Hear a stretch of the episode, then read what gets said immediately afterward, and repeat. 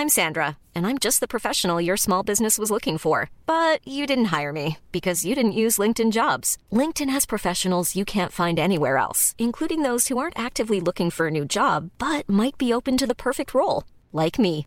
In a given month, over 70% of LinkedIn users don't visit other leading job sites. So if you're not looking on LinkedIn, you'll miss out on great candidates like Sandra. Start hiring professionals like a professional. Post your free job on linkedin.com/people today. Entendemos las causas, estamos destinados a repetir el error. El Ciudadano Político, el podcast de Max Kaiser. Conocer y entender la política mexicana para crear ciudadanos capaces de reconstruir su democracia. Hola, soy Max Kaiser y esto es El Ciudadano Político, el podcast en el que tú y yo analizamos la política para entenderla mejor y para poder construir un mejor país. Hoy en este episodio 6 vamos a analizar por qué fracasó este gobierno y qué aprendimos. Es importantísimo aprender las lecciones, si no nos sirve de nada tanto sufrimiento, ¿eh? Vamos a dividir este podcast como siempre en tres partes, en tres preguntas. La primera pregunta es, ¿cuál es la evidencia del fracaso? ¿Por qué me atrevo a decir que ya fracasó si estamos apenas a la mitad? La segunda es las causas. ¿Cuáles son las causas del fracaso de este gobierno? Porque si no entendemos las causas, estamos destinados a repetir el error. Y finalmente, ¿qué aprendimos? ¿Qué aprendimos y cómo podemos corregir hacia el futuro? ¿Qué tenemos que hacer los ciudadanos para que no nos vuelva a pasar? Para que no volvamos a cometer el error o los errores de los que vamos a platicar el día de hoy. Entonces vamos a empezar con la primera pregunta. ¿Cuál es la evidencia del fracaso? ¿Por qué me atrevo a decir que ya fracasó? Me vas a decir, oye, vamos apenas a la mitad. ¿Qué tal que corrige? ¿Qué tal que aprende? ¿Qué tal que escucha a los críticos? Bueno, yo sé que te reíste con esta última parte, pero podría pasar. Yo creo que no. Vamos a ir un tema a la vez. La evidencia del fracaso. Cinco grandes rubros prioritarios de este gobierno. Primero, la violencia y la inseguridad. Este gobierno llegó montado en un discurso de paz, en un discurso de concordia. Veníamos de dos sexenios en los que la violencia había explotado. La relación entre los ciudadanos se había convertido en un foco rojo permanente provocado por este fenómeno terrible que es el crimen organizado. La violencia en aumento generaba en todo zozobra y este gobierno prometió acabar con ella, prometió hacer paz, prometió una nueva estrategia. A tres años, ¿qué tenemos? Tenemos 95 mil homicidios. Esto quiere decir que es el sexenio, el inicio de sexenio más violento de la historia. Ni siquiera combinados los inicios de sexenio anteriores, los dos anteriores, ni siquiera sumados, llegan a 95 mil homicidios. Esto quiere decir un promedio de 3 mil homicidios al mes, de 100 homicidios al día, de 4 homicidios cada hora. Es decir, en lo que escuchas este podcast van a matar a dos personas. De ese tamaño es la violencia en México. Y lo peor no es solo que hay 95 mil homicidios, sino que 9 de cada 10 de esos homicidios se van a quedar impunes. Eso es una estadística, ¿eh? eso no es una opinión mía. Es una estadística la impunidad en este país. Solo 10 de cada 100 homicidios van a tener algún tipo de repercusión. Va a haber un responsable, va a haber algo que pagar. Pero el problema es que la promesa de una nueva estrategia nunca llegó. El gobierno actual decidió centrar todo su plan de ataque no solo al crimen organizado, sino a la inseguridad en la militarización, en la Guardia Nacional, que está a cargo de un mando militar. Un mando militar que desbandó a la Policía Federal, que sí tenía muchos defectos, sí tenía muchos problemas, pero que funcionaba, funcionaba mucho mejor que una Guardia Nacional compuesta por elementos del ejército que tienen en realidad poca capacidad y poco entrenamiento. En estos últimos años hemos visto un declive histórico en la incautación de armas de fuego, de droga y sobre todo de dinero. Grandes proporciones del país están en manos del crimen organizado. Tú lo has visto, tú lo sabes, tú los conoces. ¿Has visto a estos grupos de narcotráfico en videos en redes sociales? Mejor armados que incluso los policías municipales que tú conoces. Incluso que los estatales, a veces hasta que el propio ejército. Entonces, la violencia, la inseguridad es evidencia del primer tema de fracaso. Segundo, la gran promesa de este gobierno era primero los pobres. Primero los pobres, entendido como este gobierno va a tener como prioridad rescatar a las personas de este dramático contexto que es la pobreza. Este lugar horrible en el que una familia tiene que vivir al día, tiene que ir por el sustento de cada día, para comer ese día. Este gobierno prometió rescatar a los pobres de esta situación. ¿Qué hemos tenido en estos 32 meses? 3.8 millones de pobres nuevos. No menos, más. Más pobreza, más pobres. La mitad de ellos, la mitad de estos 3.8 millones, son pobres que están en lo que se conoce como pobreza extrema. ¿Qué es esto que te dijo? Este lugar, este contexto en el que no hay ni para comer. Cosa que tú y yo nunca hemos experimentado. Y esto tiene causas. Los programas sociales de este gobierno se convirtieron en simples transferencias de efectivo a través de tarjetas de débito. Programas clientelares, programas para ganar elecciones, no programas para generar un patrimonio en las personas que están en este contexto. No programas creados para generarles una mejor capacidad de desarrollo, para salir ellos mismos de la pobreza, no. Son programas para que sobrevivan, para que sobrevivan en ese mismo lugar. Y esto tiene que ver mucho con la economía estancada. Y seguro me vas a decir, bueno, pero es que es la pandemia. En todo el mundo la economía se estancó por culpa de la pandemia. Sí, pero la economía está estancada desde el primer trimestre de este gobierno. Es decir, desde el primer trimestre del 2019, cuando este gobierno estaba apenas arrancando, la economía ya iba en caída libre. Lo mismo la inversión extranjera directa. ¿Por qué? Porque este gobierno no genera confianza en los inversionistas, no genera confianza en los empresarios. Porque los empresarios lo que quieren ver es un contexto en el que las leyes se cumplen, el gobierno está limitado, tiene sus funciones acotadas, tiene el uso del poder, las facultades acotadas. Y lo que hemos visto en este gobierno es que va más allá siempre de lo que le corresponde, va más allá de sus funciones y de sus facultades, abusa del poder de manera sistemática, rompe contratos, rompe contratos vigentes, válidos, y este contexto de confianza tiene la economía estancada. La economía estancada genera menos empleos. Cuando hay menos empleos, hay más pobreza. 3.8 millones de pobres nuevos. Tercer tema, la salud. Este gobierno ha tomado decisiones brutales que han impactado directamente en la salud de los mexicanos. Primero, la pandemia, el obvio, ¿no? La pandemia es este drama que seguramente algún día requerirá justicia, como lo platicamos en el podcast pasado, porque se han tomado decisiones no sobre medidas sanitarias, sino sobre medidas de imagen política. El gobierno ha estado mucho más preocupado en, el tema de la pandemia respecto de la óptica, de cómo se ve, y mucho menos preocupado de la vida de las personas. Hoy México es el tercer país del mundo con más muertes por COVID. Sí, van más de 600 mil, ¿eh? que no te engañen. Los 200 y tantos mil que reconoce el gobierno, él mismo ha reconocido que por lo menos son dos veces más. Por lo menos dos veces más. ¿Por qué? Porque la gente murió en su casa. Según Animal Político, 8 de cada 10 muertos por COVID solo tenían hasta prepa. Sí, 8 de cada 10 muertos, 80% de los muertos por COVID solo habían cursado hasta la preparatoria. ¿Esto qué quiere decir? Que en México la gente murió por pobreza, no por el COVID. La mayoría de los que murieron murieron porque no tenían atención médica.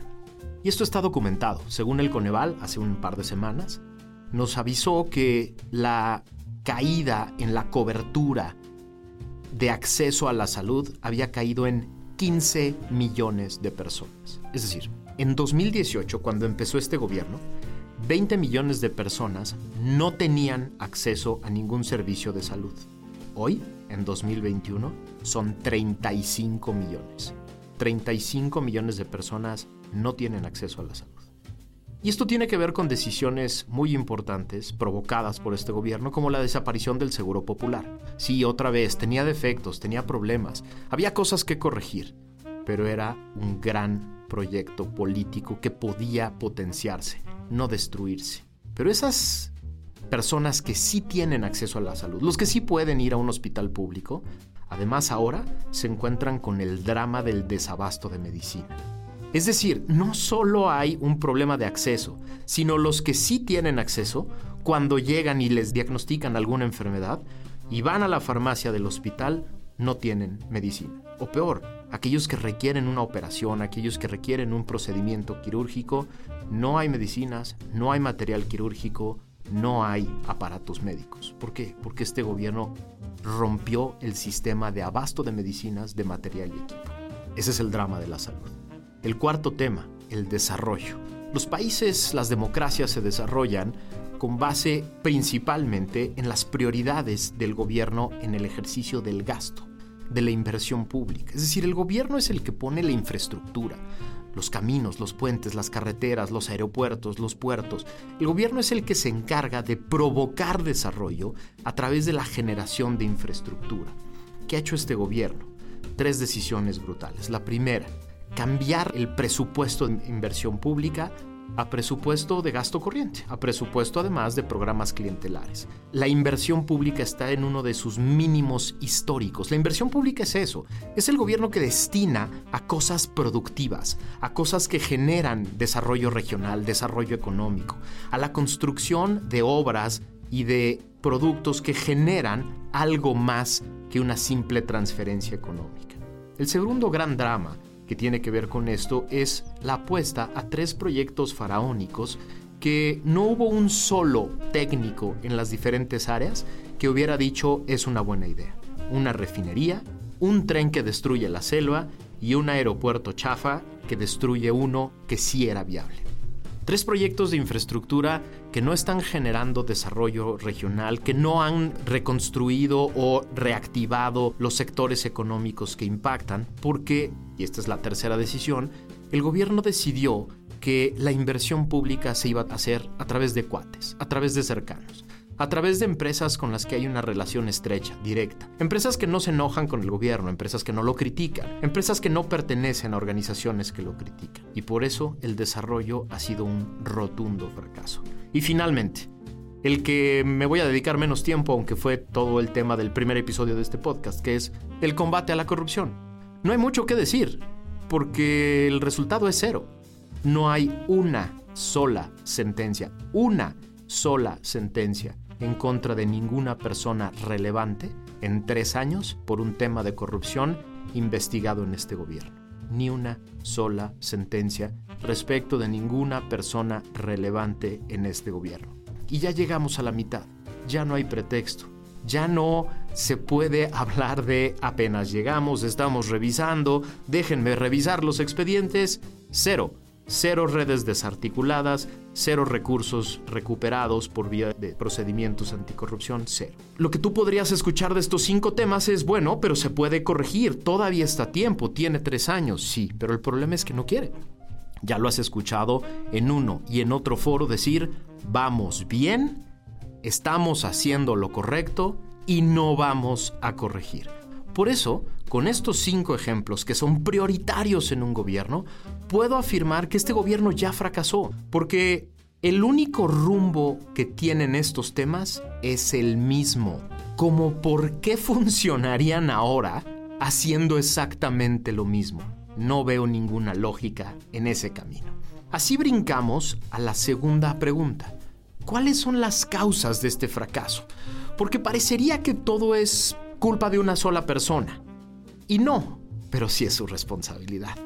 Es decir, los gobiernos son monstruos muy complejos que generan muchas explicaciones de un fracaso y es muy importante que las entendamos para no cometer el error de creer que el problema fue que escogieron mal quienes votaron por una persona. No, ese no es el problema, ese es uno de los problemas. Los gobiernos son cosas muy complejas que tienen muchas aristas, muchos elementos, muchas variables en movimiento y por lo tanto, estos cinco ejemplos de fracaso tienen muchas explicaciones. Vamos a entender una por una. Son cinco las que yo te propongo. La primera. Es el gobierno de una persona. ¿Esto qué quiere decir? Que todo tiene que pasar por su escritorio, tiene, todo tiene que pasar por su visto bueno. Él tiene que dar la instrucción, él lo sabe todo. Él es el gran sábelo todo, él es, él es el gran decisor, sabe de economía, sabe de petróleo, sabe de agua, sabe del campo, sabe de pobreza, sabe de seguridad pública, sabe de seguridad nacional, sabe de todo. Y por su escritorio pasan todas las decisiones. El nivel de soberbia para que una persona crea que lo sabe todo, lo puede controlar todo y lo puede manejar todo es una de las grandes causas del fracaso de este gobierno. ¿Por qué? Y vamos a la 2. Porque esto provoca que no hay gabinete. Sí, la explicación 2 es que no hay gabinete. Aunque formalmente hay unos señores que se dicen secretarios de Estado, en realidad son gerentes. Son gerentes que están esperando a ver qué se dice en la mañanera, a ver si les tocó, a ver si hay algo que tienen que hacer, a ver si hay algo que tienen que reaccionar, y si no, si no se quedan calladitos, se guardan, se esconden en su oficina, para que nadie les pregunte qué están haciendo. No hay gabinete. Teníamos años acostumbrados en México el diseño del sistema presidencial si en efecto implicaba que el presidente era el gran decisor, pero el gran decisor de las decisiones más importantes, de las más relevantes, de las más complejas políticamente, porque los secretarios de Estado en gobiernos anteriores tomaban decisiones, tomaban decisiones muy complejas, y después iban y la informaban al presidente, pero estaban tomando decisiones todos los días. Cuando un empresario se sentaba con un secretario de salud, por ejemplo, y generaban acuerdos sobre lo que venía, los empresarios o el empresario salía de esa reunión sabiendo que había un pacto y que se iba a cumplir. Hoy pregúntenle a cualquier empresario que se haya sentado con un secretario de Estado. Generan un acuerdo que puede caerse en la mañanera siguiente, porque ellos no toman decisiones. Son gerentes, simples gerentes. Esta es la segunda explicación del fracaso. La tercera. No hay técnicos, solo hay improvisación. El presidente de la República decidió que la mejor forma de integrar su gobierno era con personas leales, personas que le dijeran que sí a todo. Y por lo tanto se deshizo de 10.000 técnicos, sí, 10.000, al principio de este gobierno corrieron a 10.000 personas de las áreas más relevantes, de los primeros tres escalafones del gobierno, subsecretarios, titulares de unidad y directores generales, a la calle, a la calle todos, porque lo que quiero es personas leales, personas que me digan que sí a todo y que me contesten que sí a todo. Mandaron a los técnicos a la calle, llegaron los improvisados que le dicen que sí a todo al gobierno, al presidente de la República y entonces lo que tenemos son decisiones pésimas que se toman todos los días en todos los órganos de gobierno con un terror monumental de que el señor de Palacio no los vaya a corregir de un manotazo desde el Palacio Virreinal del Zócalo. El cuarto elemento. No hay autocrítica. No hay autocrítica ni capacidad de corrección. Uno de los elementos más importantes de una empresa, de cualquier institución pública o privada, es tener la capacidad de evaluarse a sí mismos entender qué es lo que está mal y corregir. Este gobierno no la tiene. Este presidente dice, todo va bien todo el tiempo. Esto quiere decir que no hay evaluación nunca. Nunca se miran hacia adentro, nunca ven los procesos, nunca ven los resultados, nunca ven los métodos que utilizaron y por lo tanto nunca hay crítica interna y nunca hay corrección. Este es el cuarto elemento, la cuarta causa del fracaso. Y la quinta, es el gobierno de la mañanera. Es el gobierno del día, ¿no? Es decir, este gobierno se encarga de ganar el discurso del día, ganar la narrativa del día. Lo que haga falta hoy para ganar la narrativa de hoy. Mañana no importa, menos el mes siguiente, menos el año siguiente. No importa poner las bases de algo. No importan los planes, no importan los proyectos, no importa la capacidad de ver hacia adelante. Lo que importa es ganar hoy la narrativa. Lo que importa es que hoy yo, presidente, salga en todos los periódicos, en todos los portales con la ocurrencia del día. ¿Qué va a pasar mañana? No importa, mañana vemos, mañana nos levantamos y a ver de qué humor se levantó el presidente para ver de qué vamos a discutir al día siguiente. Es el gobierno de la mañanera, el gobierno de un día, el gobierno de 24 horas. No hay proyección hacia adelante. Esas son las cinco causas de este fracaso, que además son las cinco causas que me permiten decir que ya acabó, que ya que ya fracasó, que no va a haber corrección. Si estas cinco cosas se mantienen, no hay manera de que vaya en un sentido diferente. Pero lo importante es esta tercera sección del podcast. ¿Qué aprendimos? Porque tiene que haber lecciones, porque si no vamos a repetir la fórmula. Si no en 2024 vamos a ir corriendo a poner todas nuestras esperanzas en otra persona, en otro cuate que diga yo tengo todas las soluciones. Lo primero que tenemos que aprender son cinco grandes lecciones que te quiero proponer.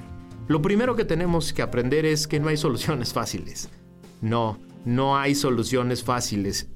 El gobierno es un, es un fenómeno muy complejo que requiere de planeación, que requiere de proyectos técnicos muy sólidos, que requiere de personas capacitadas, que requiere de método, que requiere de evaluación, que requiere de corrección, que requiere de resultados para tener la capacidad de ir más allá.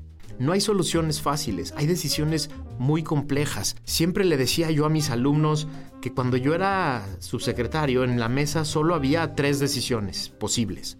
La pinche, la incompleta y la fea. La perfecta, la académica, estaba en un libro en mi librero de enfrente. Esa la había escrito un cuate que nunca se había sentado en el gobierno. Cuando gobiernas no hay soluciones fáciles y hay decisiones que implican riesgos importantes personales, sacrificios y a veces costos políticos.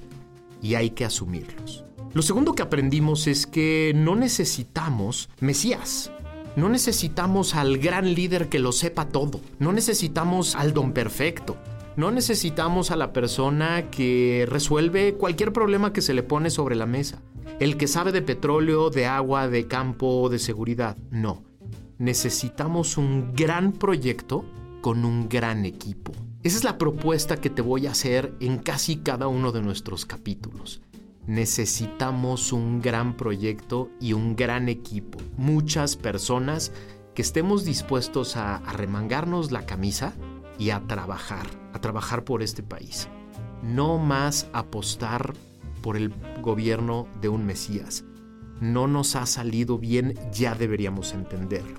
Tercera lección, tenemos que estar pendiente del gobierno 24/7, 24 horas del día, 7 días de la semana cuando dejamos de observar al gobierno, cuando dejamos de verlo, cuando dejamos de criticarlo, cuando dejamos de denunciarlo, de señalar sus errores, el gobierno se sigue. Ese aparato es un aparato voraz que si no tiene límites, se come lo que tenga enfrente.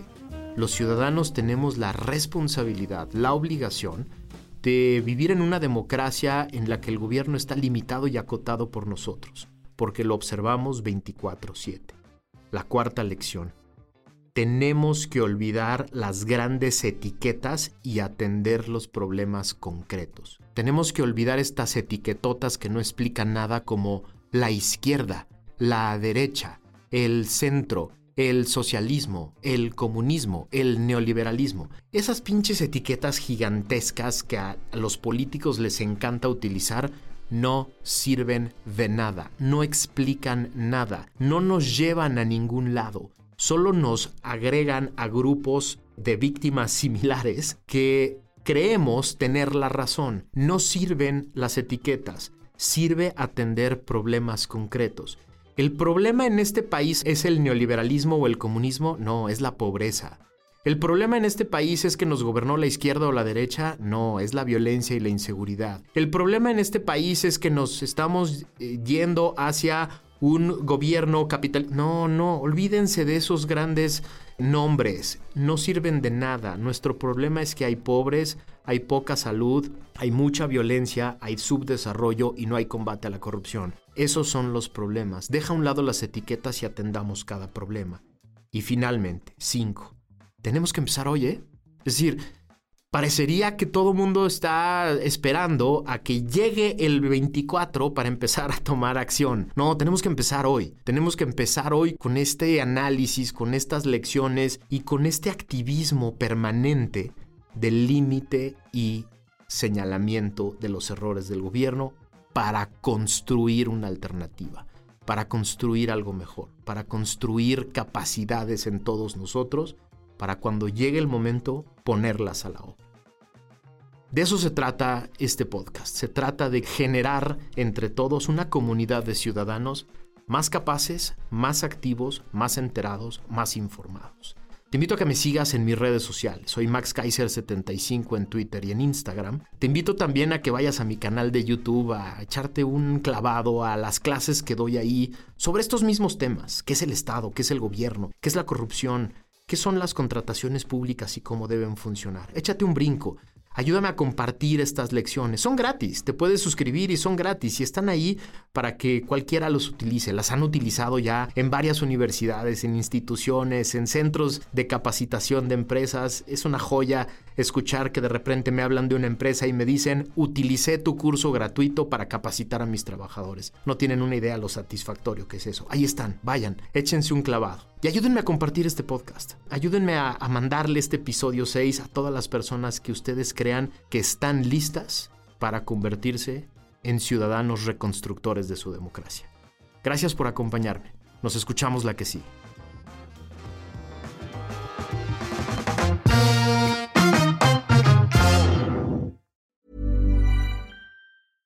Hey, folks, I'm Mark Marin from the WTF Podcast, and this episode is brought to you by Kleenex Ultra Soft Tissues, your ally to help tackle your allergy symptoms this season. I love the change of seasons, but nobody loves pollen and all those other things floating in the air that make you sneeze during this nice weather. Kleenex Ultra Soft Tissues are hypoallergenic and allergist approved, so fight back against watery eyes and runny noses without worrying about irritating your skin. For this allergy season, grab Kleenex and face allergies head on.